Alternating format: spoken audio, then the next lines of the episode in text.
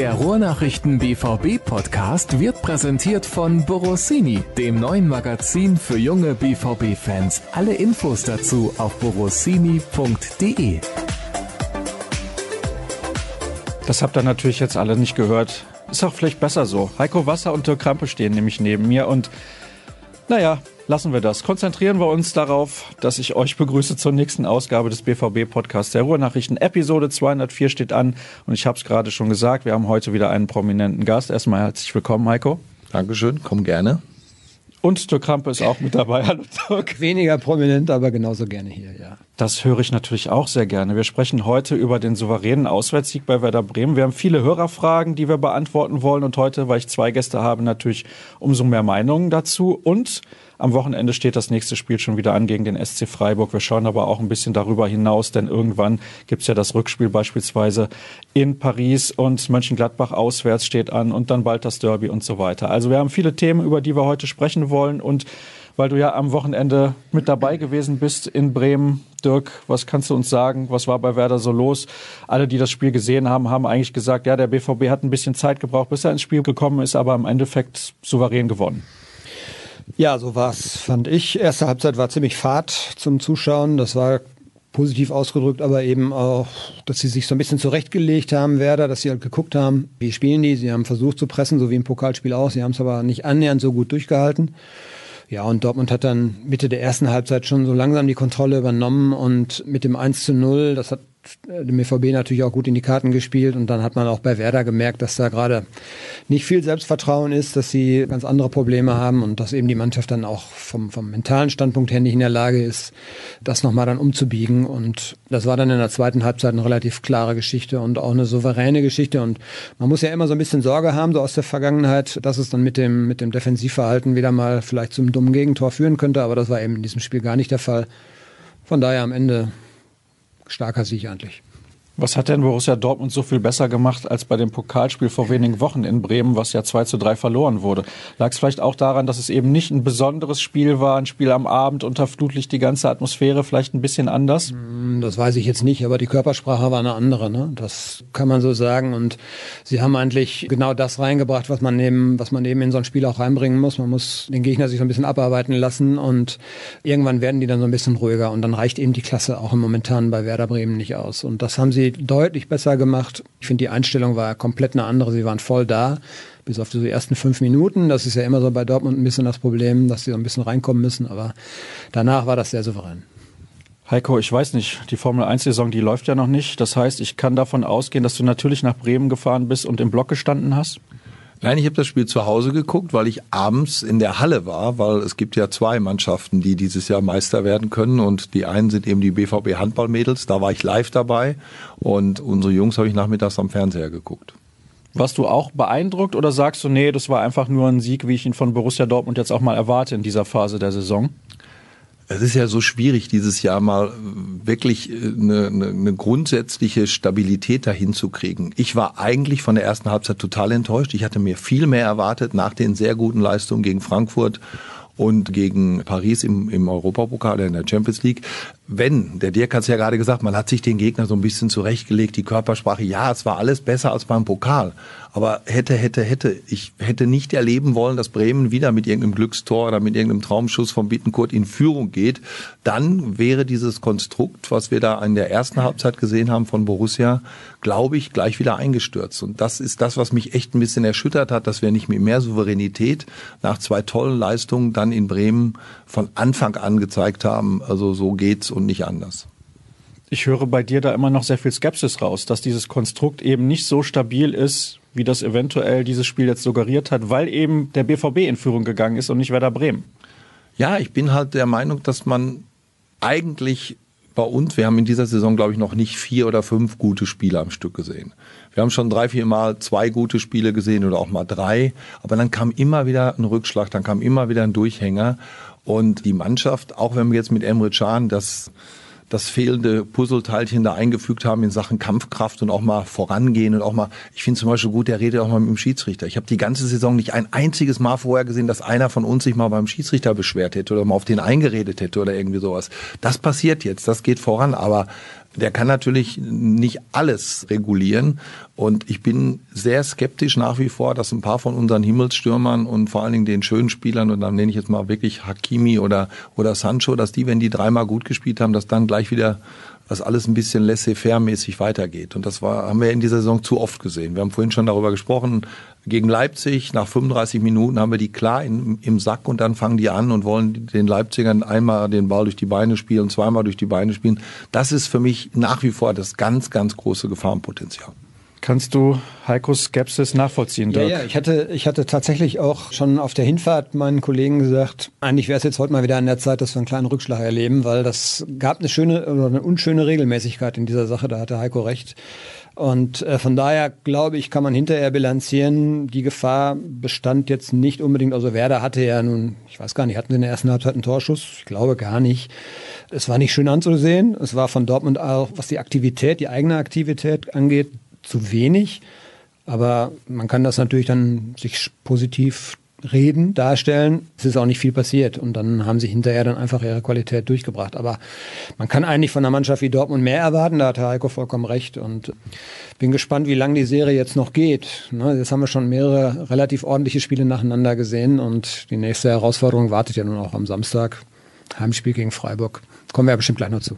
Genau, da sprechen wir zum Abschluss der heutigen Sendung drüber. Und Freiburg in den letzten Jahren ja immer ein relativ dankbarer ja. Gegner gewesen, zumindest zu Hause. Hat man immer drei Punkte geholt. Dann kommen wir mal direkt zu den Hörerfragen, denn wir haben relativ viele. Und ich habe es ja eben gesagt, weil wir halt zwei Gäste heute hier mit dabei haben, bekomme ich doppelt so viel Meinung wie sonst. Und ich habe gehört, Heiko Wasser soll ja relativ meinungsstark sein. Stimmt das?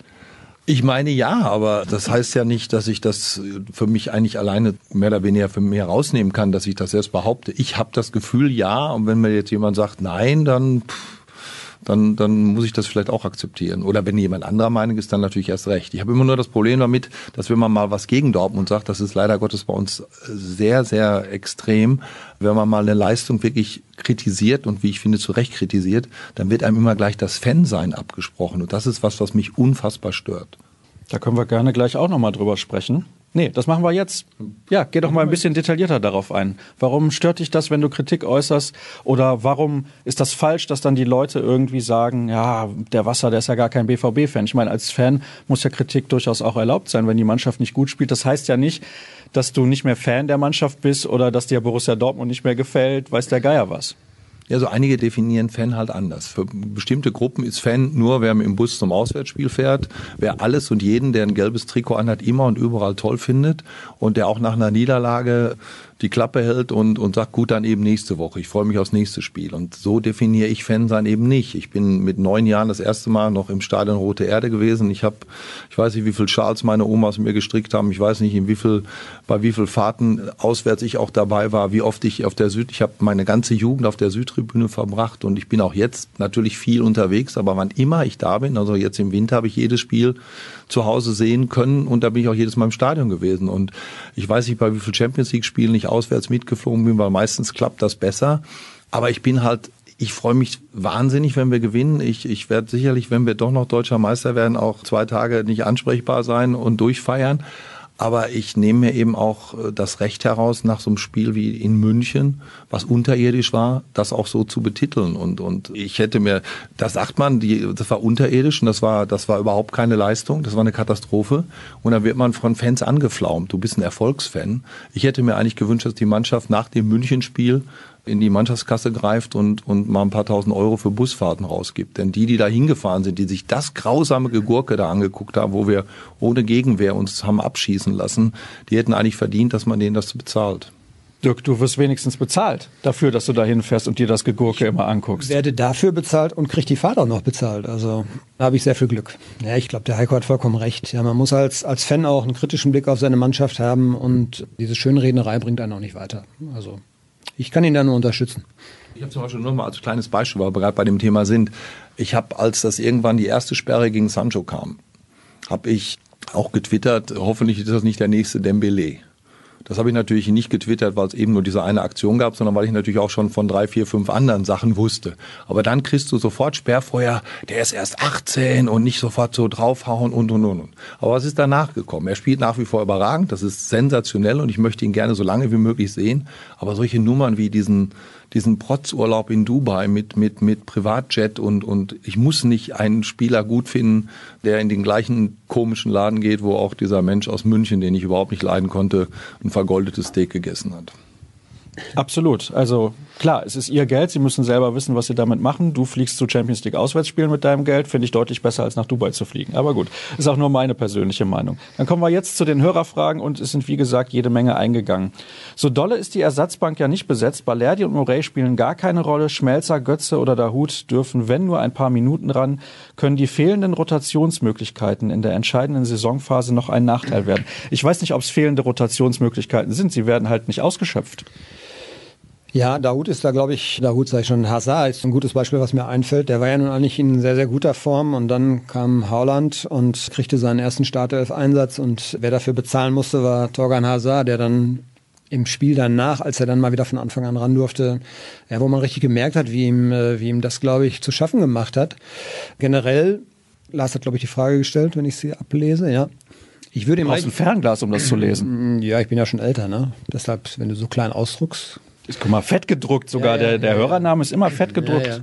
Ja, ich finde, er hat recht. Vor allem, weil diese ganzen Spieler, die er genannt hat, natürlich wenig bis gar keinen Rhythmus haben. Und die Frage, die man sich einfach stellen muss, gerade bei Balerdi und auch bei Morai, es war in der Winterpause eine klare Ansage, die müssen jetzt näher ran. Das ist jetzt auch die, die, die, die Aufforderung, eben vielleicht noch ein bisschen mehr zu tun. Man sieht sie aber nicht. Und das könnte dann ein Problem werden, wenn eben sich die Verletzungen häufen. Ne? Jetzt haben wir gerade mal Brand verletzt gehabt, wir haben Marco Reus verletzt, wir haben Delaney verletzt. Da merkt man schon, es wird richtig dünn. Und das kann natürlich, wenn sich das zuspitzt, ein Problem werden, auf jeden Fall. Kann man ja fast schon von Glück sprechen, dass Borussia Dortmund aus dem Pokal ausgeschieden ist. Nee, das war kein Glück, das war grausam und das, das nervt mich im Nachhinein immer noch. Und das ist also die, diese, diese unsägliche Aufstellung, darüber habt ihr ja sicherlich auch schon tausendmal geredet. Und, und der Auftritt war eine Katastrophe. Und was ganz schön war jetzt diese Parallele in Bremen. Wir haben genau im Pokal ja auch kurz vor Schluss den Ball mehr oder weniger im Fünf-Meter-Raum liegen gehabt. Und heraus kam eine Kula-Rückgabe und ungefähr von der gleichen Stelle hat jetzt im Bundesligaspiel Balerdi, äh, Balerdi sei schon, unser großer Neuzugang Haaland fast das Netz kaputt geschossen. Also das war für mich so symptomatisch. Ne? Das, das war eben, Pokal war grottig und, und jetzt haben wir es dann ordentlich nach Hause gespielt. Aber um auf deine, du hast es ja ein bisschen im Scherz gemacht, ich bin nicht froh, dass wir aus dem Pokal rausgeflogen sind. Ich würde mir auch wünschen, dass wir möglichst lange in der Champions League spielen. Aber natürlich siehst du, dass im Moment unsere Bank arg dezimiert ist. Und ich habe mir zum Beispiel beim letzten Spiel überlegt, wen bringen wir denn jetzt, wenn wir, wenn wir tatsächlich mal wieder im Rückstand sind, wenn wir noch ein, dringend noch ein Tor brauchen. Wir haben keinen nominellen Stürmer mehr auf der Bank. Wir haben keinen, ja gut, jetzt kommt Brand wieder, aber der auch ab und zu mal ein Tor macht. Aber ansonsten ist da herzlich wenig. Also Delaney fehlt natürlich nach wie vor an allen Ecken und Enden und dadurch, dass Alcázar gegangen ist und auch Boone Larsen gegangen ist und Jule Weigel fehlen natürlich auch da diese Alternativen. Und ich, ich kann mir zu, zu Balerdi und Morey kann ich mir überhaupt kein Urteil erlauben, weil ich die noch nie gesehen habe, außer in irgendeinem Testspiel meiner Halbzeit in der Wintervorbereitung. Das ist in der Tat ein Problem. Ich bin auch sehr gespannt, was da passiert mit Hinblick auf die kommende Saison. Mal gucken, was da die Hörerfragen noch so bringen. Wie steht ihr zu einer Vertragsverlängerung von Piszek? Pro und Contra wurde in der Printausgabe thematisiert. Als Backup für einen rechten Innenverteidiger, wer auch immer das dann sein wird, halte ich ihn für noch gut genug, nicht aber als Außenverteidiger. Und das war ja auch ein bisschen das, was wir zuletzt besprochen haben. Er hat nicht mehr ganz die Geschwindigkeit. Ich glaube, das ist natürlich auch normal. Er ist mittlerweile 34 Jahre alt. Ich bleibe dabei. Wenn Schmelzer ja im Sommer geht und das wird so passieren, gehen wir zumindest alle von aus. Fände ich es gut, wenn Pischek noch einen leistungsbezogenen Einjahresvertrag bekommt. Da kann man eigentlich ja nichts mit falsch machen. Nee, glaube ich auch nicht. Jetzt bin ich sowieso ein bisschen befangen, weil ich Lukas Piszczek sehr mag, als Typen auch. Er ist einfach, ja, er gibt nicht gerne Interviews, aber ich, wir hatten ein paar Mal das Vergnügen und war ja immer sehr nett und er ist auch von seinem ganzen Auftreten natürlich ja, da merkt man schon, dass das auch eine andere Generation ist. Ja, da, da ist das ist ein gestandener Mann und er hat jetzt in den, in den letzten Spielen ja auch bewiesen, dass er eben auf dieser Innenverteidigerposition auf der Außenseite, dass er da noch gut klarkommen kann. Da macht er sehr viel mit Routine und als Rechtsverteidiger in der Viererkette wird es ein bisschen enger. Das hat man in Augsburg gesehen, wenn er dann einen sehr schnellen Außenspieler gegen sich hat. Aber ich stimme dir zu. Also ich würde ihm wahrscheinlich einen leistungsbezogenen Vertrag auch noch geben. Das wird aber auf jeden Fall natürlich auch davon abhängen, was sich ansonsten tut. Was ist mit Morai? Schafft er jetzt so nah ranzurücken, dass man nächste Saison voll mit ihm planen kann? Was wird mit Hakimi? Geht er auf jeden Fall? Und welches Personal steht uns überhaupt zur Verfügung? Und das andere, was du noch angesprochen hast, nämlich es geht einer, der eine lange Verbindung hat zu Borussia Dortmund, Marcel Schmelzer. Und da fände ich es auch gut, wenn man noch so einen zweiten Spieler auf jeden Fall nicht auch gehen lassen würde gleichzeitig, sondern das sollte man vielleicht ein bisschen verschieben. Von daher eigentlich bin ich da voll bei dir. Also ein Jahresvertrag für Lukas Piszczek, da kann man, glaube ich, nicht viel verkehrt machen. Du würdest wahrscheinlich auch den Vertrag hinhalten und sagen, pass mal auf, ein Jahr machst du noch Junge. Auf jeden Fall. Also gibt es nicht mehr zuzusagen als das, was Dirk gesagt hat. Alle richtigen Punkte angesprochen. Sehr gut, dann können wir direkt zur nächsten Frage kommen. Florian schreibt, wie diskutiert man denn intern die Tatsache, dass sich die Mannschaft immer nur punktuell wie gegen Paris defensiv mannschaftlich geschlossen zeigt? Irgendwo liegt diese Verantwortung nicht mehr beim Trainer, sondern in der Einstellung der Spieler. Stichwort Überheblichkeit in der Bundesliga. Ich weiß gar nicht, ob das Überheblichkeit ist, das würde ich gar nicht sagen, aber vielleicht ist es dann am Ende eine Frage der Qualität, weil man spricht da dann immer drüber, sind die Spieler gut genug? Vielleicht sind sie dann nicht gut genug, sondern sie sind an dem Punkt in ihrer Karriere teilweise, weil sie jung sind, noch nicht gut genug und die anderen, die vielleicht ein bisschen älter sind, werden nicht mehr gut genug. Ja, wir haben das Thema ja mehrfach gehabt. Wir sind am Ende bei diesem Punkt Mentalität, vielleicht, aber auch Qualität. Wenn die Mentalität eben nicht ausreicht, dann scheint es auch irgendwann mal an der Qualität zu hapern. Ist ganz schwer zu sagen. Also was ich nachvollziehen kann, ist, dass nicht jede Woche ein Spiel ein Highlight ist, auch mental ein Highlight ist, wie gegen Paris, sondern dass es dann eben danach ein Spiel vielleicht in Bremen gibt oder ein Spiel gegen Freiburg, wo man einfach ob bewusst oder unbewusst einfach denkt, ja, irgendwie müssen wir das jetzt auch noch über die Bühne schaukeln, aber meine Beine sind gerade ein bisschen schwer und verdammt nochmal, jetzt wird's eng. Aber du hast natürlich recht und der Hörer hat auch recht. Man muss von der Mannschaft eben wie Borussia Dortmund erwarten, dass sie so ein bestimmtes Level eigentlich immer erreichen. Ja, und das ist, glaube ich, die Anforderung. Da sind sie einfach in der Hinrunde zu deutlich drunter geblieben. Die Hinrunde ist eigentlich das Problem. Die Rückrunde ist ja bislang in Ordnung, sagen wir mal so, bis auf die ersten 60 Minuten in Augsburg. Klar, dann wurde nochmal auswärts verloren, aber generell ist das in Ordnung, was Borussia Dortmund im Jahr 2020 zeigt.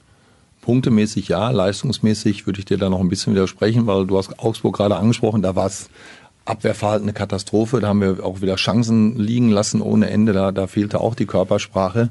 Wir haben danach dann zwei dankbare Gegner gehabt. Also bitte Köln und Union Berlin, die mag ich beide ganz gerne, aber auch da hat die Abwehr zwei, dreimal gewackelt. Also gegen Union habe ich mal auf der Nordtribüne gesessen und da siehst du das Spiel mal wieder ganz anders. Und da kam ja irgendeine Flanke reingesegelt, an der drei Leute vorbeigesprungen werden. Wenn den einer unglücklich berührt und der geht rein und du weißt eben, das Nervenkostüm bei uns ist noch nicht so, dass das sofort einmal schütteln und weiter geht's. Ne? Und deshalb punktemäßig ist die Rückrunde okay. Und wenn wir jetzt gegen Paris weiterkommen, was ich mir vorstellen kann, ich würde sagen mal so, die Chancen liegen so bei 60, 40, 50, 50, also jedenfalls ziemlich eng, dann könnte das noch eine ganz, ganz fröhliche Saison werden. Aber weil du gerade angesprochen hast, warum haben wir so oft in der Liga anders gespielt als zum Beispiel Champions League?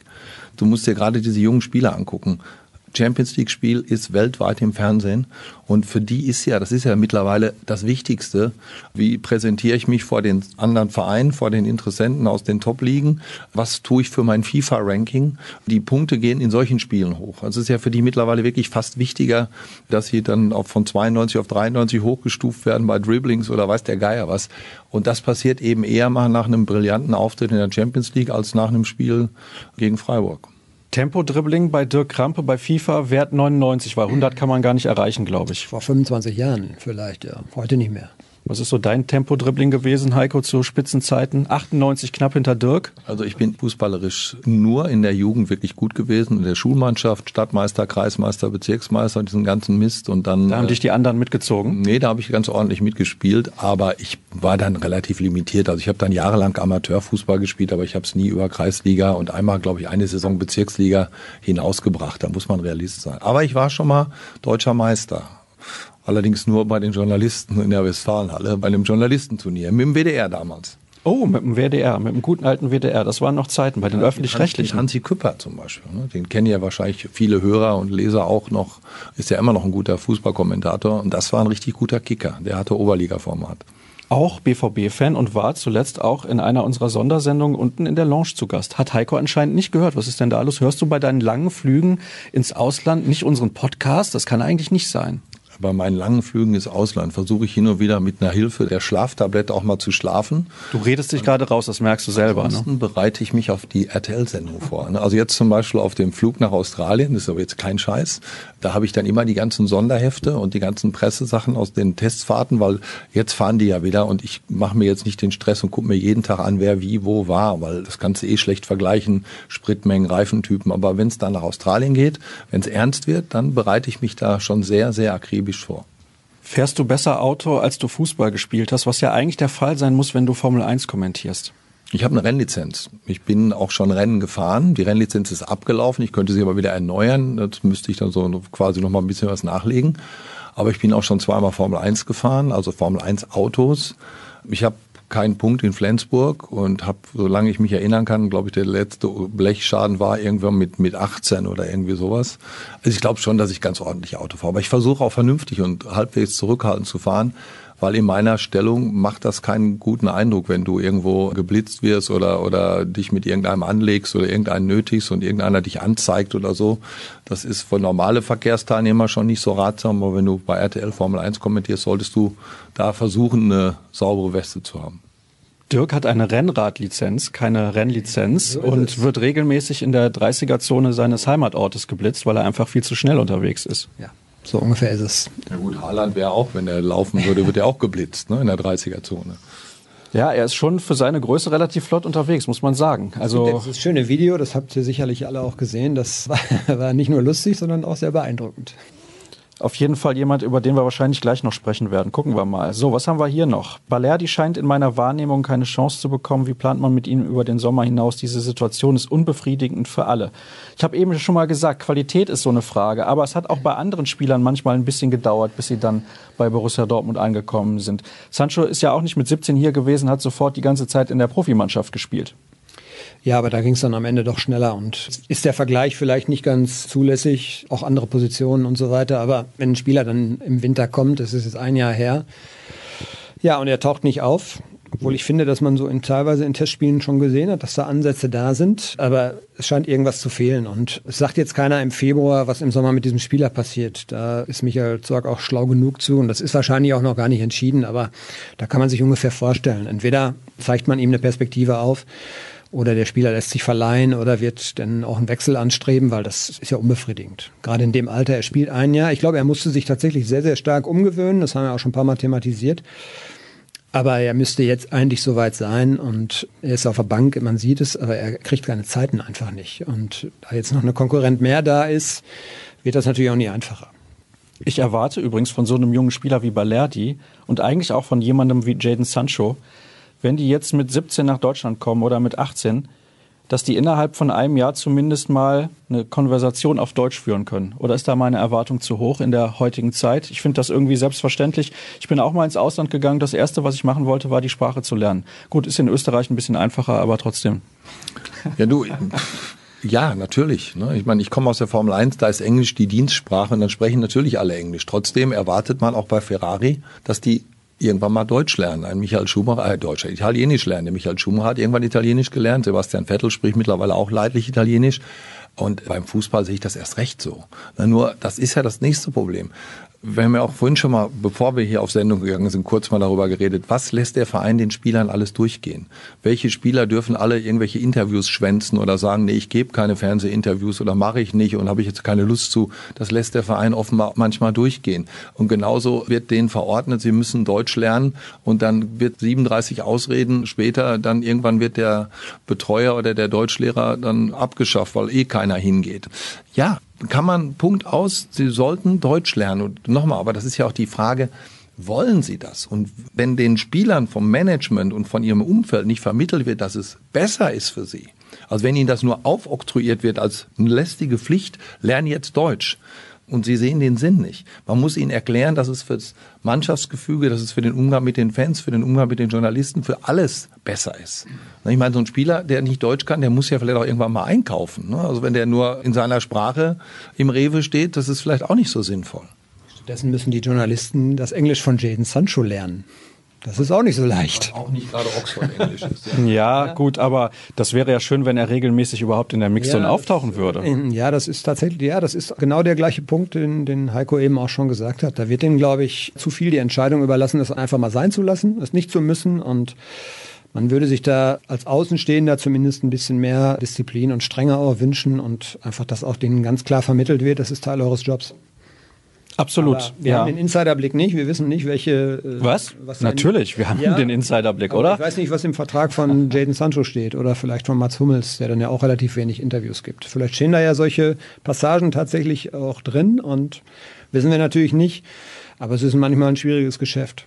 Da sind wir natürlich besser dran. Bei uns ist das klar vorgegeben. Wer zur Pressekonferenz muss, der kommt auch hin. Und wenn du nicht kommst, kostet das richtig Geld. Und egal, ob es jetzt ein Nachwuchsfahrer ist, der bei einem kleinen Team 200.000 im Jahr verdient oder ein Lewis Hamilton, der 50 Millionen kriegt. Wenn Pressekonferenz ist, gehen die hin und dann sind die da. Und das Gleiche auch mit, mit Anfragen von Journalisten. Natürlich macht der nicht 30 Interviews am Tag one-to-one. -one, aber wenn dann was passiert, dann kriegst du von denen auch mal was gesagt. Ne? Und ich habe jetzt gerade einen Lounge gemacht bei der Formel 1.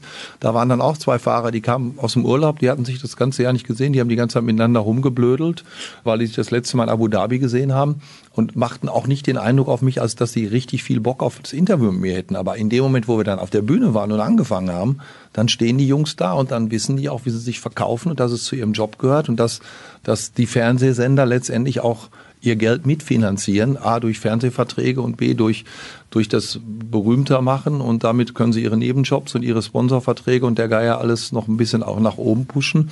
Das müssen die mal kapieren und das ist für mich im Moment ein Riesenproblem, wenn ich sehe, was da so in allen Vereinen, das meine ich jetzt also nicht nur auf Dortmund bezogen, da wird nächtelang Playstation gespielt und ansonsten geht's nur darum, wo gibt's die nächste neue Uhr und wo müssen wir einkaufen und wo buchen wir denn den nächsten Privatflieger für den nächsten Urlaub hin.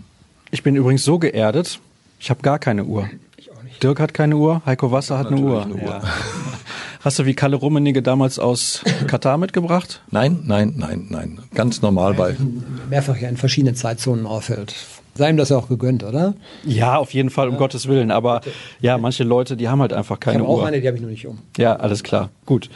Ich habe tatsächlich keine. Ich habe ein Handy und meine Devise ist entweder ich fahre rechtzeitig los oder komme sowieso zu spät. Von daher, ja, so ist das halt.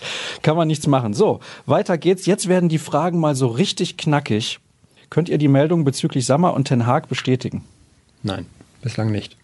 Gut, dann hätten wir das geklärt. Kommen wir zur nächsten knackigen Frage. Wann ist Heiko Wasser zum Erfolgsfan mutiert? Nein, das ist nicht so. Ja, die, die, Frage hatte ich ja vorher schon gesehen. Das habe ich dir ja gesagt. Wir können gerne darüber reden, was ist Fan und was ist nicht Fan. Also ich würde sagen, ein Erfolgsfan, das sind so Menschen, die einmal im Jahr zum letzten Spiel kommen und dann eben nicht nur im Stadion sind, sondern auch gleich beim Bankett und gleich in der ersten Reihe neben den Spielern stehen. Das habe ich noch nie geschafft und das werde ich auch, glaube ich, nicht schaffen. Deshalb finde ich die Frage ein bisschen albern. Aber nochmal, jeder darf seine Meinung haben und wenn Leute meinen, ich bin nicht der tausendprozentig richtige Borussia-Fan, dann, dann sei ihnen diese Meinung gegönnt. Ja, bei Twitter ist ja viel Ironie. Ich glaube, das war auch ein klein wenig extra und provokant so formuliert. Es ist Ende Februar. Wie sehen die Verantwortlichen aktuell die Personalie Favre? Beziehungsweise, was sind die Kriterien für ein Ende im Sommer oder ein weiteres Jahr? Nach außen hat man das Gefühl, man weiß es selber nicht genau. Und in der Tat, man hat das Gefühl, sie wissen selber nicht, was sie machen wollen. Ja, wir haben auch dieses Thema ja schon ein paar Mal thematisiert. Ich glaube, dass am Ende viel auch von Erfolg abhängen wird und natürlich von der generellen Einschätzung bringt dieser Trainer die Mannschaft, sagen wir mal, in eine nähere Zukunft, erfolgsversprechend. Man muss noch ein bisschen auch Vision sehen, was, was ist damit möglich, entwickelt er sie weiter und im Moment, finde ich, hat er sich so ein bisschen gemausert, ja, er hat lange gezögert, zum Beispiel Manuel Akanji rauszunehmen, nachdem er sich dann getraut hatte, hat es funktioniert. Er hat jetzt natürlich auch noch zwei Spieler dazu bekommen, die die Qualität der Mannschaft erhöhen, das muss man auch sagen. Aber es wird irgendwann Bilanz gezogen werden, dass dieses Fass macht jetzt niemand auf. Und auch nicht intern wird darüber geredet. Das ist also jetzt nicht zwischen Journalist und Vereinsführung intern. Ist das im Moment kein Thema, weil dafür ist die Phase jetzt einfach auch zu wichtig. Ja, Man ist, glaube ich, sehr, sehr froh, dass die Mannschaft zumindest, wie Heiko es schon gesagt hat, punktemäßig in die, in die Spur gekommen ist, dass eigentlich nach oben hin alles weiter möglich ist. Man darf den Blick in den Rückspiegel nicht vergessen, weil man sieht, ja, von den Fünfen, die da oben sich abgesetzt haben, wird einer am Ende halt nicht in der Champions League landen. Und momentan ist alles möglich. Und dann wird man irgendwann Bilanz ziehen. Und es ist eine Frage der Alternative. Das hatten wir letztes Jahr schon, das hatten wir im Herbst als Thema und das bleibt auch so. Wenn du der Meinung bist, dieser Trainer bringt die Mannschaft nicht weiter und man trennt sich im Sommer, musst du eine Alternative zur Verfügung haben.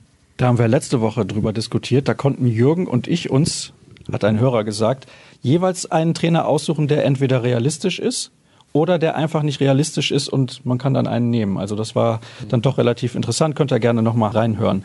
Akanji schien trotz langer Durststrecke quasi unantastbar zu sein bei Favre. Was ist jetzt passiert und beschäftigt sich Akanji mit einem Wechsel? Ob er das tut, weiß Heiko natürlich nicht, aber dir ist ja auch aufgefallen, dass Akanji mittlerweile da Platz genommen hat, wo er leistungsmäßig in den letzten Wochen hingehört. Das muss man definitiv so sagen. Er hat nicht die Form bestätigen können, die er am Anfang auch gezeigt hat in Dortmund, als er hier hingekommen ist aus Basel, fand ich. Hat einen sehr, sehr guten Eindruck gemacht. Dann kam irgendwann diese Hüftverletzung und seitdem lief es nicht mehr bei ihm. Kannst du nachvollziehen, dass er jetzt auf der Bank sitzt? Ja, absolut. Hätte meiner Meinung nach schon viel eher dahin gehört. Es ist jetzt wieder so ein heikles Thema, auf einem Spieler rumzuhacken. Dazu neigt man ja automatisch, wenn man zwei, drei Fehler gesehen hat. Aber es war ja eben nicht nur er, der die Fehler gemacht hat, sondern er hat ja die ganze Abwehr mit verunsichert. Also vor ein paar Tagen gab es ja, oder vor zwei, drei Wochen gab es eine große Geschichte einer, einer nicht in Dortmund ansässigen Zeitung mit vier Buchstaben. Favres Wohl und Wehe hängt von Hummels ab. Das fand ich eine Frechheit, weil da haben die dann quasi Hummels als Hauptschuldigen für die schlechte Abwehr, so nach dem Motto, er ist aus München geholt worden, wir haben uns viel mehr erwartet.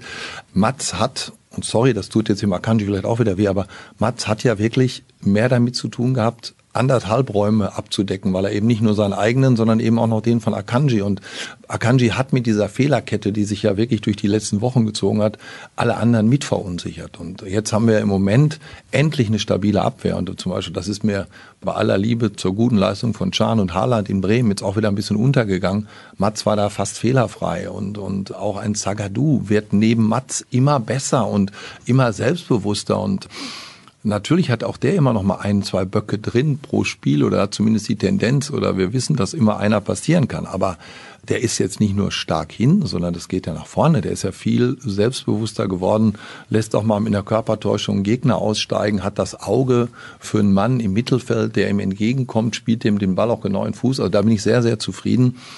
Und sorry für Akanji, aber den sehe ich eigentlich in Sachen Form nicht mehr in der Mannschaft, aber wir haben ja gerade schon mal das Problem angesprochen, Bank und Rotation und Auswechslung, die können natürlich nicht mit dieser, mit dieser Aufstellung jetzt die, die verbleibenden, was haben wir noch, elf Meisterschaftsspiele und vielleicht noch drei Champions League Spiele oder irgendwie sowas, da wirst du irgendwann wechseln müssen. Und so wahnsinnig viele andere in der Abwehr sehe ich da nicht. Also ich hoffe für Akanji, dass wir jetzt irgendwie vielleicht mal irgendein Spiel mal souverän führen nach 60 Minuten 3 oder 4-0, dass er dann mal wieder reinkommt, wieder ein bisschen Sicherheit, ein bisschen Spielpraxis kriegen kann. Aber in der Form der letzten Wochen sehe ich ihn als hoffnungslos gegen Piszczek, Zagadou und Hummels als gesetzte Abwehr. Ich korrigiere dich ungern, aber es sind noch sechs Champions League Spiele. Kannst jetzt mal kurz drüber nachdenken. nee. Das war die realistische ja, ja. Version. Nein, nein, um Gottes Willen. Version.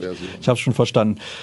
Akanji und Wechsel, das war ja auch Thema der Frage. Glaubst du, er beschäftigt sich damit, weil er sieht, hm, es könnte für mich eng werden, auch in der kommenden Saison? Ja, natürlich, natürlich. Die Frage ist halt, wie realistisch ist das? Weil er hat ja natürlich auch bestimmte Ansprüche an seinen nächsten Arbeitgeber, wenn es den geben sollte. Und er hat ja seine Ziele auch durchaus schon mal irgendwann formuliert. Manchester United hat er genannt. Wollen solche Vereine im Moment Manuel Akanji? Das weiß ich eben nicht. Ja, aber wenn das sich so fortsetzt in der Rückrunde und dann geht es, glaube ich, einfach darum, wer bleibt oder wer wird Trainer, wer ist nächste Saison Trainer, welche Perspektiven kann dieser Trainer ihm aufzeigen, was sagt man ihm da? Da wird es mit Sicherheit Gespräche geben und dann wird er vielleicht auch hier bleiben. Aber dass der sich natürlich mit der Frage beschäftigt, wie geht das weiter, wenn ich jetzt in der Rückrunde so chancenlos bleibe, das ist doch logisch. Also es wäre aus seiner Sicht verheerend, wenn er sich nicht gegen Piszek durchsetzen könnte. Das muss man definitiv ja. so sagen. Also von einem Akanji muss ich eigentlich erwarten, dass er an einem Spieler vorbeizieht oder deutlich höher steht als jemand, der sich im Spätherbst seiner Karriere befindet. Das ist ja eigentlich auch so. Aber du hast schon zu Recht gesagt, diese Hüftverletzung, danach ist er nicht mehr so souverän aufgetreten. Vielleicht tut ihm das jetzt mal wirklich gut. Also Favre hat es ja versucht, indem er ihm Vertrauen geschenkt hat, indem er ihn lange hat spielen lassen. Er ist dann sehr oft leider enttäuscht worden und vielleicht tut ihm das jetzt einfach mal gut, dass er ein bisschen aus dem, aus dem Blickfeld raus ist und dass er vielleicht einfach auch mental sich ein bisschen wieder stärken kann. Ja? Und gut, muss man sehen, inwieweit der Spielplan es hergibt, ja, dass Favre da Risiko eingeht. Momentan besteht jetzt nicht so ein großer Grund, die Mannschaft wieder zu ändern und er wird das, glaube ich, auch nicht tun. Man hat nur noch eine englische Woche. Ne? Das, das, hoffe ich mal, Dirk, dass er ja. das nicht tut, weil das hat er ja leider auch in den letzten Jahren, die zwei Jahre ist er jetzt hier, auch oft genug leider gezeigt, dass er auch immer für eine Überraschung gut ist. Ne? Also er kann mich in der letzten Saison an, an zwei Spiele erinnern, wo, wo er in der Aufstellung um die Ecke kam, die, die keiner verstanden hat. Das war das Spiel in Düsseldorf, wo dann die Siegesserie auch leider endete durch eine blöde Rotation. Dann spielen wir plötzlich in München mit Dahut in der Startaufstellung statt Götze, der zu dem Zeitpunkt wirklich in richtig guter Form war. Also ich rede von der letzten Saison. Und das Pokalspiel haben wir leider auch alle noch in Erinnerung. Also die Überraschung, die kam ja aus dem Kinderschokoladen-Überraschungsei, ne, diese Aufstellung.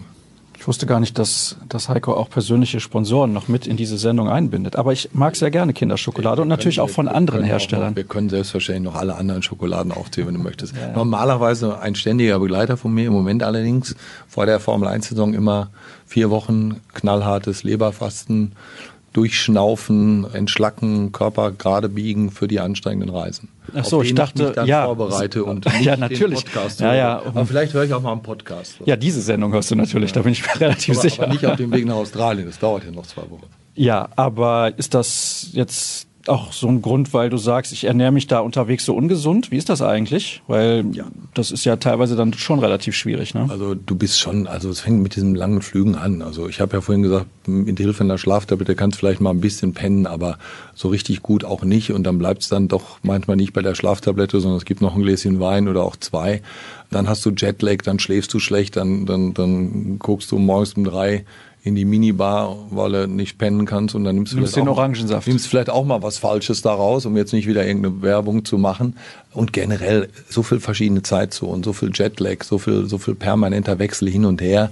Da fällt es dir schon schwer, so richtig stringent gesund zu leben. Also ich mache, solange mein Körper mitmacht, halt viel, viel Sport. Es gibt, glaube ich, keine Formel 1 Rennstrecke und keine Stadt, in der ich nicht schon mit dem schwarz-gelben Laufhemd rumgejoggt bin. Also das wird auch jetzt die nächsten Wochen wieder so sein.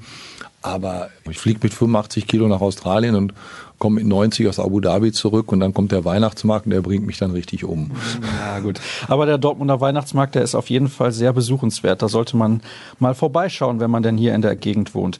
Mich würde interessieren, wie ihr die Zukunft von Sergio Gomez beim BVB bewertet. Meint ihr, er schafft nach der Leihe noch den Durchbruch in Dortmund? Das ist eine Frage, die ich natürlich Dirk stellen muss, denn er weiß ganz genau, wie Sergio Gomez jede Woche spielt. Ja, ganz bestimmt sogar. Ja, sehr gut. Dafür habe ich dich unter anderem ja, eingeladen. Ja, natürlich. Also ich ich habe so ein bisschen Zweifel, weil ich glaube, dass auch körperlich auf diesem Niveau, also auf dem höchsten Niveau, so ein bisschen was fehlt noch. Ich mag ihn eigentlich als Spielertyp. Also er spielt ja auch relativ regelmäßig. Von daher mal gespannt, wie das im Sommer ausgeht. Aber das Niveau eben in Dortmund ist auch mittlerweile so hoch, dass es eben für solche Spieler sehr, sehr schwierig wird. Und von daher könnte ich mir vorstellen, dass man vielleicht dann doch eher dahin geht und diesen Spieler entweder weiter zu verleihen oder dann zu verkaufen. Dass er hier in Dortmund nochmal Fuß fasst, aber auch das hängt vom Trainer ab. Also wenn ein neuer Trainer kommen sollte und der Trainer sagt, äh, ich habe hier Sergio Gomez gesehen in Spanien, der hat mir so gut gefallen, auf dem möchte ich irgendwie bauen, dann kann sich das auch alles wieder ändern. Aber bei Favre scheint er eben nicht so in der Prioritätenliste ganz oben zu stehen. Vielleicht kommt auch irgendwann ein Trainer, der bringt den Passlack wieder mit zurück. Ja, ja gut, ob das jetzt unbedingt ja, sein muss. noch ein paar andere, Toljan und Schöle kommt im Sommer auch wieder. Um Gottes Willen. Bei Toljan übrigens kann ich mich erinnern, hat Steffen Freund mal gesagt, ja. das könnte irgendwann ein überragender Rechtsverteidiger werden. Vielleicht hat er alle Anlagen, aber es fehlen irgendwie andere Dinge. Aber manchmal ja, ist das halt falscher so. falscher Schritt zur falschen Zeit. Das ist manchmal tatsächlich so. Wenn man sieht, Matthias Ginter ist in Dortmund nicht klargekommen, hatte totales Pech ne, mit diesem 9 Sekunden Gegentor in seinem allerersten Spiel. Verkorkste Saison des BVB insgesamt. Und dann haben alle gesagt, boah, nee. Und bei, bei München-Gladbach zündet der jetzt mal so richtig. Ne? Und ist, glaube ich, auch einer ja, der Innenverteidiger, die dann in Zukunft im DFB-Team auch eine Rolle spielen werden. Also das ist manchmal auch eine Sache von am richtigen Ort zu sein zur richtigen Zeit. Und vielleicht war der Schritt einfach zu groß für Toljan. Ne? Giro Immobile. Mehr musst du nicht sagen. Ne? So, ja. Vor dem Jahr hier super und dann jetzt wieder. Was, 27 Tore, 28 Tore im Moment? Unfassbar. 27 Tore in 25 Spielen, Serie A-Rekord, ewiger gleichgezogen mit irgendeinem alten Spieler, den ich gerade vergessen habe. Aber das sagt ja auch ein bisschen was aus, könnte sogar den ewigen Rekord in einer Saison von Gonzalo Higuain knacken. Ich glaube, der hat mal 34 Tore oder sogar 38 Tore geschossen vor einigen Jahren für Napoli. Nun gut, aber wir beschäftigen uns weiter mit der Aktualität bzw. der Zukunft. Was ist das denn für eine Frage? Was macht Sascha, wenn der BVB unter Favre Meister wird? Dann freue ich mich natürlich weil es ist immer besser für die Klickzahlen dieses Podcasts, wenn Borussia Dortmund erfolgreich Fußball spielt. Ist das so, ja? ja, natürlich.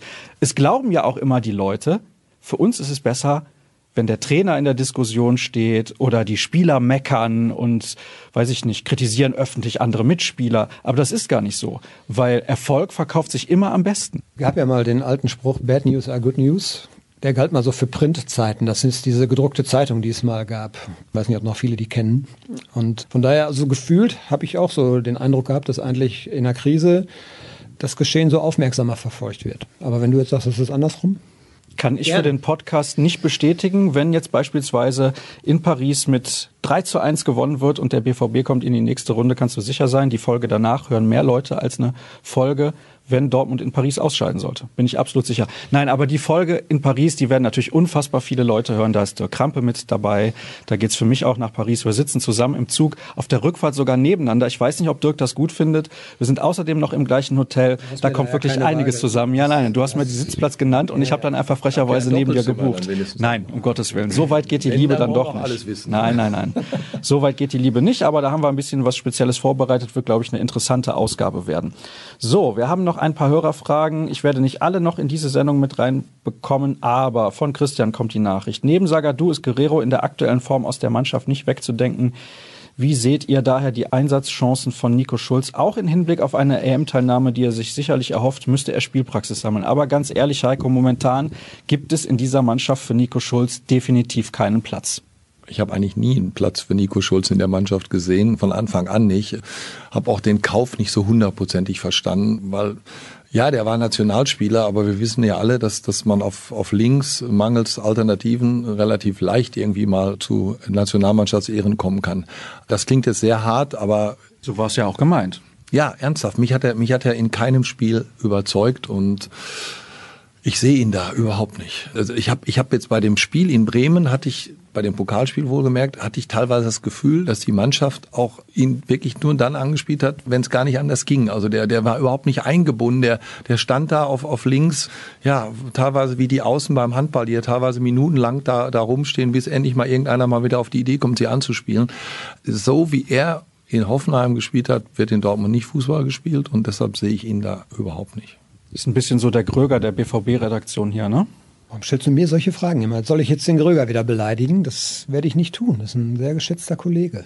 Ja, ja, auf jeden Fall. Also ich würde jetzt nichts Schlechtes über ihn sagen, um Gottes Willen, aber manchmal kann man ihn auch mal aufziehen, ist gar kein Problem. Aber tatsächlich, was Heiko gerade gesagt hat, man hatte auch bei diesem Spiel in Bremen den Eindruck, Schulz spielen sie nur dann an, wenn sie es müssen. Also es klingt wirklich hart, aber das ist der Eindruck, den du hattest, wenn du das Spiel gesehen hast. Das größte Problem am Anfang war vor allem, man hätte eigentlich wissen können müssen, dass er in der Viererkette nicht gut klarkommt. Und er selber bestreitet das zwar, er sagt auch, dass er in der Viererkette gut mitspielen kann, aber als Dortmund... Wäre ja auch verrückt, wenn er ja, was anderes natürlich, sagt. natürlich, eben. Und als Dortmund in der Anfangsphase ja dann sehr lange Viererkette gespielt hat, da hat Heiko recht, hat er nicht überzeugt und jetzt mittlerweile ist es, glaube ich, eine Kopfgeschichte. Es müsste ihm ja eigentlich entgegengekommen sein, als dann umgestellt wurde auf Dreier-Fünfer-Kette. Das kannte er aus Hoffenheim, so ähnlich zumindest. Aber ich glaube, dem fehlt jetzt komplett Selbstvertrauen. Er hat natürlich auch Pech gehabt, war relativ lange verletzt, fünf, sechs Wochen im Herbst. Und das ist ja so die Phase, wo sich dann auch eine Mannschaft findet und sich ein Stamm rausbildet. Ja, und im Moment, Guerrero spielt auf dieser Position herausragend gut. Das ist dann aber auch nicht mehr nur gehobenes Bundesliganiveau, das ist schon europäisches Topniveau auch, finde ich, wie er spielt. Und da kommt er im Moment nicht dran vorbei. Gut, hätten wir das geklärt. Zwei Hörerfragen nehme ich noch mit rein, dann sprechen wir noch ganz kurz über das Spiel gegen Freiburg. Und zwar, ich fasse mal zwei Hörerfragen zusammen. Einmal geht es um Marco Reus, ob er um seinen Stammplatz bangen muss, wenn er jetzt wieder fit wird. Und der Hörer zählt dann auf, wir haben Reiner, Hazard, Sancho und Haaland. Aber von Brandt hat er auch noch nichts gesagt. Und der nächste Hörer schreibt, was passiert jetzt mit Brandt, wenn der wieder fit ist, also beziehungsweise richtig fit ist. Das ist in der Tat interessant. Momentan funktioniert's im Gesamtkonstrukt, auch wenn Heiko zu Beginn der Sendung gesagt hat, es ist nicht wirklich stabil, zumindest wirkt es für ihn nicht richtig stabil, doch relativ gut. Warum sollte man jetzt, wenn Marco Reus zurückkommt, ihn spielen lassen? Also es klingt verrückt, aber irgendwie sehe ich da auch für ihn momentan nicht zwangsweise einen Platz in der ersten Elf. Ja, warten wir mal ab. Also er hat ja am Dienstagabend hat er was gestern war. Ja, was gestern war. Also ich sage mal Dienstag, weil ich weiß ja nicht, wann die Leute das hören. Ah, Verstehst du? Ja, natürlich. Ja, ja, genau. schneiden wir das raus. Nein, nein, nein, es bleibt alles drin, alles authentisch hier. Alles, was einen selber peinlich dastehen lässt, bleibt drin, ist so logisch. Ja, also er hat sich ja gestern geäußert und wie sich das angehört hat, wird es bei ihm noch ein bisschen dauern. Und er kann das auch jetzt in Ruhe machen, weil du schon sagst, es besteht im Moment nicht die Notwendigkeit. Es ist immer so ein bisschen, klar kann ich jetzt heute darüber diskutieren, was ist, wenn Reus wieder da ist und Brandt da ist. Aber vielleicht hat sich bis dahin Hazard verletzt oder Sancho hat sich verletzt, Haaland hat sich verletzt. Weiß man nicht. Es ist eine spannende Geschichte, wenn es dann soweit ist. Dann kann man tatsächlich mal die Frage stellen, wo ist der Platz für Marco Reus? Weil ja auch äh, William Brandt eben auf der Position durchaus überzeugt hat. Und das ist aber eigentlich ja genau das, was, was Vereine brauchen und was sie sich auch wünschen. In München sitzt ein Coutinho auch oft auf der Bank. Das wird den auch nicht freuen, aber diese Konkurrenz braucht man ja auch. Von daher entspannt sehen. Also richtig spannend wäre ja gewesen, wie hätte sich die Saison weiterentwickelt ohne Verletzung von Reus. Also hätte, hätte Favre, der ja dann auch ewig gebraucht hat, um Akanji mal eine Pause zu geben, hätte der auch irgendwann mal sich getraut, Reus draußen zu lassen. Denn bei aller Liebe, ich mag den sehr und ich schätze ihn, aber er hat in der letzten Saison oder in der Hinrunde unterirdisch gespielt, verglichen mit dem, was er kann. Und auch jetzt dann dieser kleine Ausreißer nach oben gegen Köln, das war dann ein Spielchen mal wieder ein bisschen, da war er mal wieder auf dem Weg zum Marco Reus, aber so richtig Marco Reus war das noch nicht. Deshalb hätte ich das ganz spannend gefunden, was wäre passiert ohne Verletzung, aber das ist ja hätte, hätte, hätte. Jetzt ist er bald hoffentlich wieder da und dann ist eben auch noch der Brand wieder da auch wenn jetzt alle von dieser Doppelsechs Witzel Chan schwärmen, ich würde lieber mit Chan und Brandt spielen, weil ich mir davon offensiv noch mehr versprechen würde. Witzel, Witzel auf der Bank? Ja, Witzel durchaus auch mal auf die Bank setzen, außer du spielst jetzt gegen eine Übermannschaft, die mit extrem viel Power und extrem viel Wucht kommt, aber führt jetzt vielleicht ein bisschen sehr weit, aber ich gucke da auch schon sehr auf einzelne Szenen und Witzel hat ein paar Mal jetzt in den letzten Spielen Bälle bekommen, die er quasi in der Drehung mit nach vorne hätte nehmen können und das Spiel schnell machen. Er macht aber immer diese halbe Drehung zurück, spielt entweder zur Seite oder legt wieder ab oder spielt gleich den Doppelpass, indem er den Ball, ich sage jetzt mal von Zagadou oder Hummels gleich wieder zurückgibt. Da würde ich mir mit Brand mehr Druck erwarten und ich glaube auch, dass der Schahn alleine, je nachdem gegen welchen Gegner wir spielen, in der Lage wäre, dann die sechs auszufüllen. Also beispielsweise zu Hause gegen Freiburg sollte das normalerweise gehen. Anderes Kaliber als dann in der Champions League in Paris oder wo auch immer dann noch auf dem Weg zum Finale. Ja, aber Witzel hat für mich auch ein, ein Geschwindigkeitsproblem. Du hast jetzt auch in Bremen zwei, drei Szenen gesehen, Doppelpässe, wo er gehen kann, wo ihm der, der Bremer ohne Probleme den Ball abläuft oder wo er gleich abbricht, weil er merkt, er kommt nicht dran vorbei, auch im Dribbling. Ne? Das, das sehen die Leute halt nicht, weil Witzel wird immer nur auf seine Ballkontrolle und auf seine Präsenz reduziert und da ist er auch sehr, sehr stark. Aber auch das war wir ja gerade, der Dirk hat ja völlig zu Recht gesagt, Guerrero ist im Moment nicht nur Top-Niveau in der Bundesliga, sondern europäisches Spitzenniveau. Und da sehe ich dann eben auch den Unterschied. So extrem gut, wie ihn viele gemacht haben, habe ich Witzel auch noch nie gesehen. Er ist ein ganz wichtiger Mann, aber auch da, nach der Verletzung, auch noch nicht hundertprozentig wieder da muss ihm jetzt zugutehalten, dass er natürlich so schlau ist, das zu erkennen. Sehr genau der Grund, warum er diese Drehung mit Ball dann in die Vorwärtsbewegung eben auch oft verweigert, weil er weiß, dass er sich damit in Schwierigkeiten bringen würde. Also der hat das Tempo nicht. Das ist aber auch, glaube ich, nicht so wirklich sein Spiel. In der vergangenen Saison war er aber prägender. Ich fand ihn jetzt in den letzten zwei Wochen trotzdem auf dem aufsteigenden Ast. Also das auch Paris war gut und in Bremen fand ich ihn auch nicht schlecht. Aber klar, auch da ist natürlich mal die Frage, sind solche Spiele dann unantastbar? Favre verzichtet sehr, sehr ungern auf ihn. Favre hat eben auch den Kapitän nicht in Frage gestellt. Das ist ja immer so ein, so ein Politikum dann auch noch. Was ist denn, wenn du Marco Reus rausnimmst und er ist gesund? Dann hast du aber die Riesenbuchstaben in einer gewissen Zeitung. Ist ja auch klar, das ist ein großes Thema, will gut überlegt sein. Auf der anderen Seite muss natürlich eigentlich für, auch für diese Spieler das Leistungsprinzip gelten. Ne? Ich habe das, glaube ich, zu Saisonbeginn mal gesagt. Wenn du da direkt anfängst zu rotieren, hast du die ganze Diskussion hinterher nicht, wenn du es machst im weiß ich ja, nicht, im Februar, März oder April. Aber wenn du, ja, ich weiß, ich verstehe. erstmal eine eingespielte Mannschaft ja, ja, haben. Ne? Genau. Ja, man kann das immer hin und her diskutieren. Aber wenn du sagst, pass mal auf, wir sind Borussia Dortmund und ja, nach zwei Wochen ist schon wieder Länderspielpause, aber trotzdem, ich werde rotieren, weil ich weiß, dass das in Hinblick auf die gesamte Saison für meine Mannschaft besser ist. Nur ist Favre halt einfach nicht der Typ, der das moderieren kann. Wenn du das moderieren kannst als Trainer und auch die Akzeptanz hast, glaube ich, dann kannst du das schon durchbringen.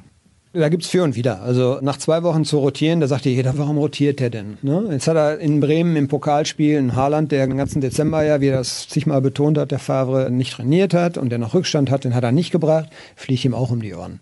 Also es ist schwierig. Ich würde in den ersten zwei, drei Wochen nicht groß rotieren, sage ich dir ganz ehrlich, weil Heiko sagt es auch gerade, das ist eine Phase, in der du eine Mannschaft bildest, in der du eine Formation bildest und Automatismen. Aber natürlich fliegt es dir irgendwann vielleicht um die Ohren. Jetzt ist der Zeitpunkt verpasst und wenn du jetzt einen Spieler dann rausnimmst, der für dich unantastbar war bislang, dann hast du ein Politikum. Ne? Ist nicht sehr einfach. Und diese andere Geschichte, was du gesagt hast, er kann es als Trainer nicht moderieren in, in der Öffentlichkeit, ist auch kein unwesentlicher Aspekt. So ein Florian Kofeld könnte das wahrscheinlich perfekt verkaufen. Oder ein Thomas Tuchel oder wer auch immer, oder ein Jürgen Klopp. Ja gut, rotieren ist ja das eine. Auch mal vielleicht mal früher zu wechseln ist das andere. Also es gab ja in der Hinserie auch genug Momente, wo der Brand auch mal überspielt wirkte und auch mal am Ende seine Fehlerquote ein bisschen höher ging, wo ich mich dann gefragt habe, warum kommt nicht in der 60., 65. Mal Mario Götze für den? Oder auch Hazard hatte einige Spiele, wo ich den eigentlich auch eher mal rausgenommen hätte, um ihm eine kleine Pause zu gönnen. Da tut sich Favre natürlich auch immer relativ schwer. Ne? Also auswechseln, also ich wirklich immer nur bei Lebensgefahr und um Zeit zu schinden in der 97. Oder jetzt zum Glück, die Ausnahme ist jetzt Gio Reyna, den er ja gerne reinwirft. Und Glück. der spielt auch für sein Alter, muss man sagen, schon sehr, sehr gut. Letzte Hörerfrage. Warum sagen immer alle, dass Sancho vermutlich im Sommer geht? Er steht ja bis Juni 2022 unter Vertrag. Da könnte man doch auch 2021 noch eine Ablöse erzielen und ein Jahr länger Freude an ihm haben. Und wenn er sich nicht verletzt und der Markt und der Spieler sich weiter so entwickeln, bekommt man vermutlich 2021 sogar noch wesentlich mehr Ablöse. Wenn ich geschwiegen hätte, wäre ich ein Philosoph geblieben oder wie heißt dieser schöne lateinische Spruch?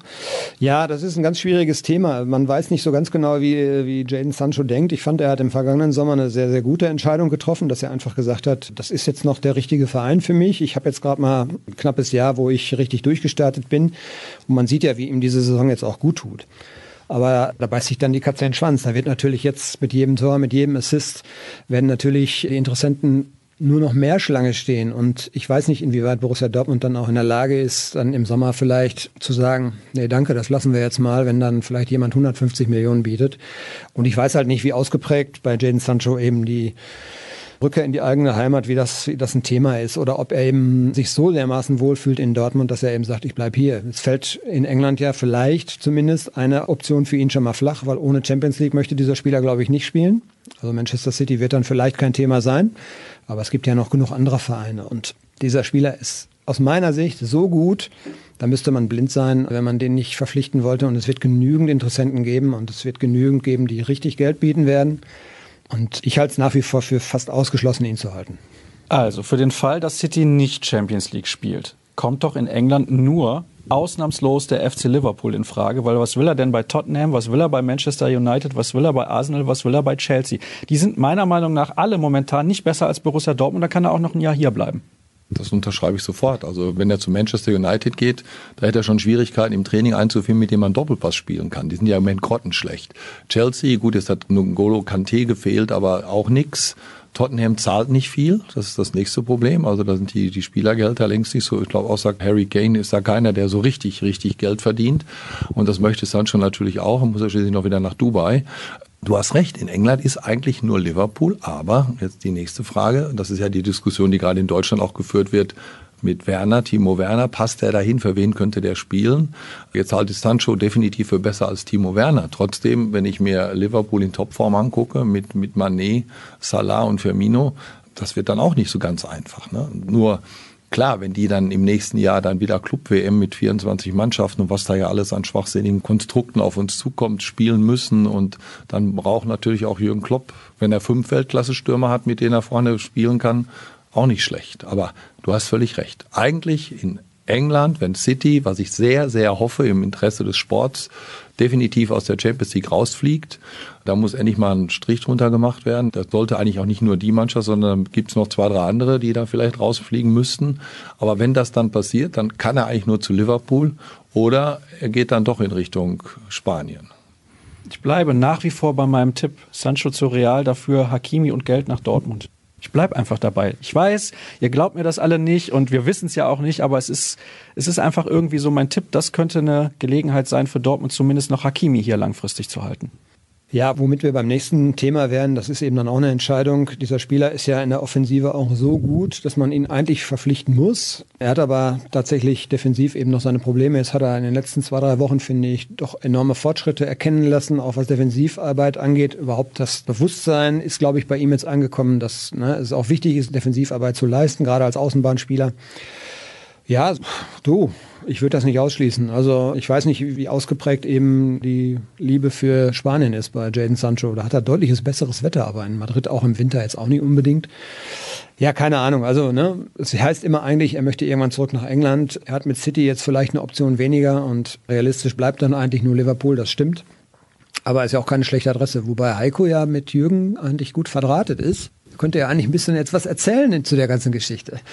So, so gut bin ich auch nicht verdrahtet. Nein, aber es ist nicht so, dass ich den jetzt anrufen kann und sagen, sag mal, willst du den Sancho? Oder ihm sagen kann, lass den Sancho bitte noch bei uns. Ne? Also so weit sind wir nicht. Ne? Wenn ein Trainer wie Jürgen Klopp Sancho nicht haben wollte, würde mich das schon sehr wundern, weil es natürlich ein perfekter Spieler auch für den. Ne? Der soll jetzt erstmal Timo Werner kaufen, nach einem Jahr merken, der ist nichts und dann kann er Sancho kaufen. Wobei ich glaube übrigens, Timo Werner von seiner Art Fußball zu spielen, würde in dieses Pressing-System oder ja. dieses System von Liverpool gut reinpassen. Also, wer am besten im Moment zu Liverpool passen würde, wenn wir jetzt schon mal so ein bisschen Leichenpläderei betreiben wollen, das ist Kevin De Bruyne von Manchester City. Genau, weil das haben die ja noch nicht. Die haben eigentlich keinen wirklich kreativen im Mittelfeld. Die leben von Trent Alexander-Arnold und von den Flankenläufen, die leben von den drei Großen vorne und von einer relativ präsenten Achse mit Fernandinho und, und je nachdem, wer dann, dann spielt, Robertson, Henderson oder sowas oder Wijnaldum oder so. Aber einen richtig kreativen.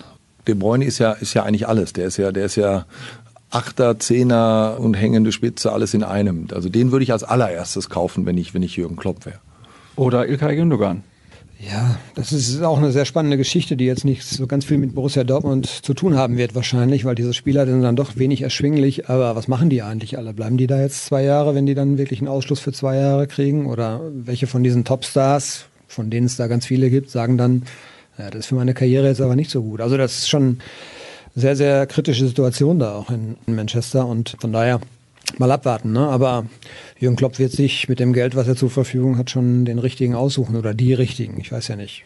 Also ich würde es einfach auch deswegen gerne sehen, weil es unglaublich interessant wäre, eben zu sehen, wo gehen diese ganzen Spieler hin, wie sehr verändert das auch die Gemengelage im europäischen Fußball, weil es ist ja nicht nur ein Verein, der dann davon profitiert, es sind mehrere Vereine, die auf einmal gute Spieler bekommen können. Es gibt andere Vereine, die können ihre guten Spieler halten, weil eben diese ganzen City-Spieler auf den Markt kommen würden. Das ist deswegen auch von mir jetzt gerade nochmal angesprochen worden mit Gündogan. Das ist ja auch ein Spieler, der für viele Vereine interessant sein sollte. Aber gut, jetzt habe ich mir gedacht, mache ich nur noch wie letzte Woche den Ergebnistipp für Freiburg. Wie hoch gewinnt der BVB, Heiko? 5-1. Ja, da gehe ich mit in der Höhe. Also ich weiß nicht, ob Freiburg ein Tor schießen wird. Es wird ein klarer Sieg für Dortmund. Ich tippe mal 4-0. Gut, dann gucken wir mal. Jeweils plus 4 das sollte dann 6-2 werden, sage ich dann natürlich. Was ich vielleicht noch erwähnen soll, ist, ist, dass man, wenn man zum Spiel geht, vielleicht ein bisschen Geld einpackt, weil es wird vor dem Stadion wird gesammelt. Für Choreografien, das habt ihr ja auch im Blatt gehabt, das finde ich eine gute Sache. 37.000 Euro waren es, glaube ich, insgesamt für die beiden Choreografien zusammen und sie waren jeden Cent wert. Also das war in beiden Fällen geht, höchst spektakulär. An Sammelbüchsen bitte nicht vorbeigehen, weil das waren gigantische Sachen. Also die bei den beiden letzten Choreografien, das war echt Gänsehaut pur. In diesem Sinne, Vielen Dank, dass ihr mit dabei gewesen seid. An dich natürlich, Heiko, an dich, Dirk auch. Und BVB Kompakt bekommt er morgen wieder um 6.30 Uhr, kurz in drei Minuten. Zusammengefasst, was bei Borussia Dortmund so los war. Ansonsten ruhrnachrichten.de, at Heiko Wasser, glaube ich, ne, bei Twitter. Ich glaube, ganz einfach und simpel, at Dirk Krampe, at Sascha Staat, at rnbvb. Das war's für heute. Bis nächste Woche. Tschüss.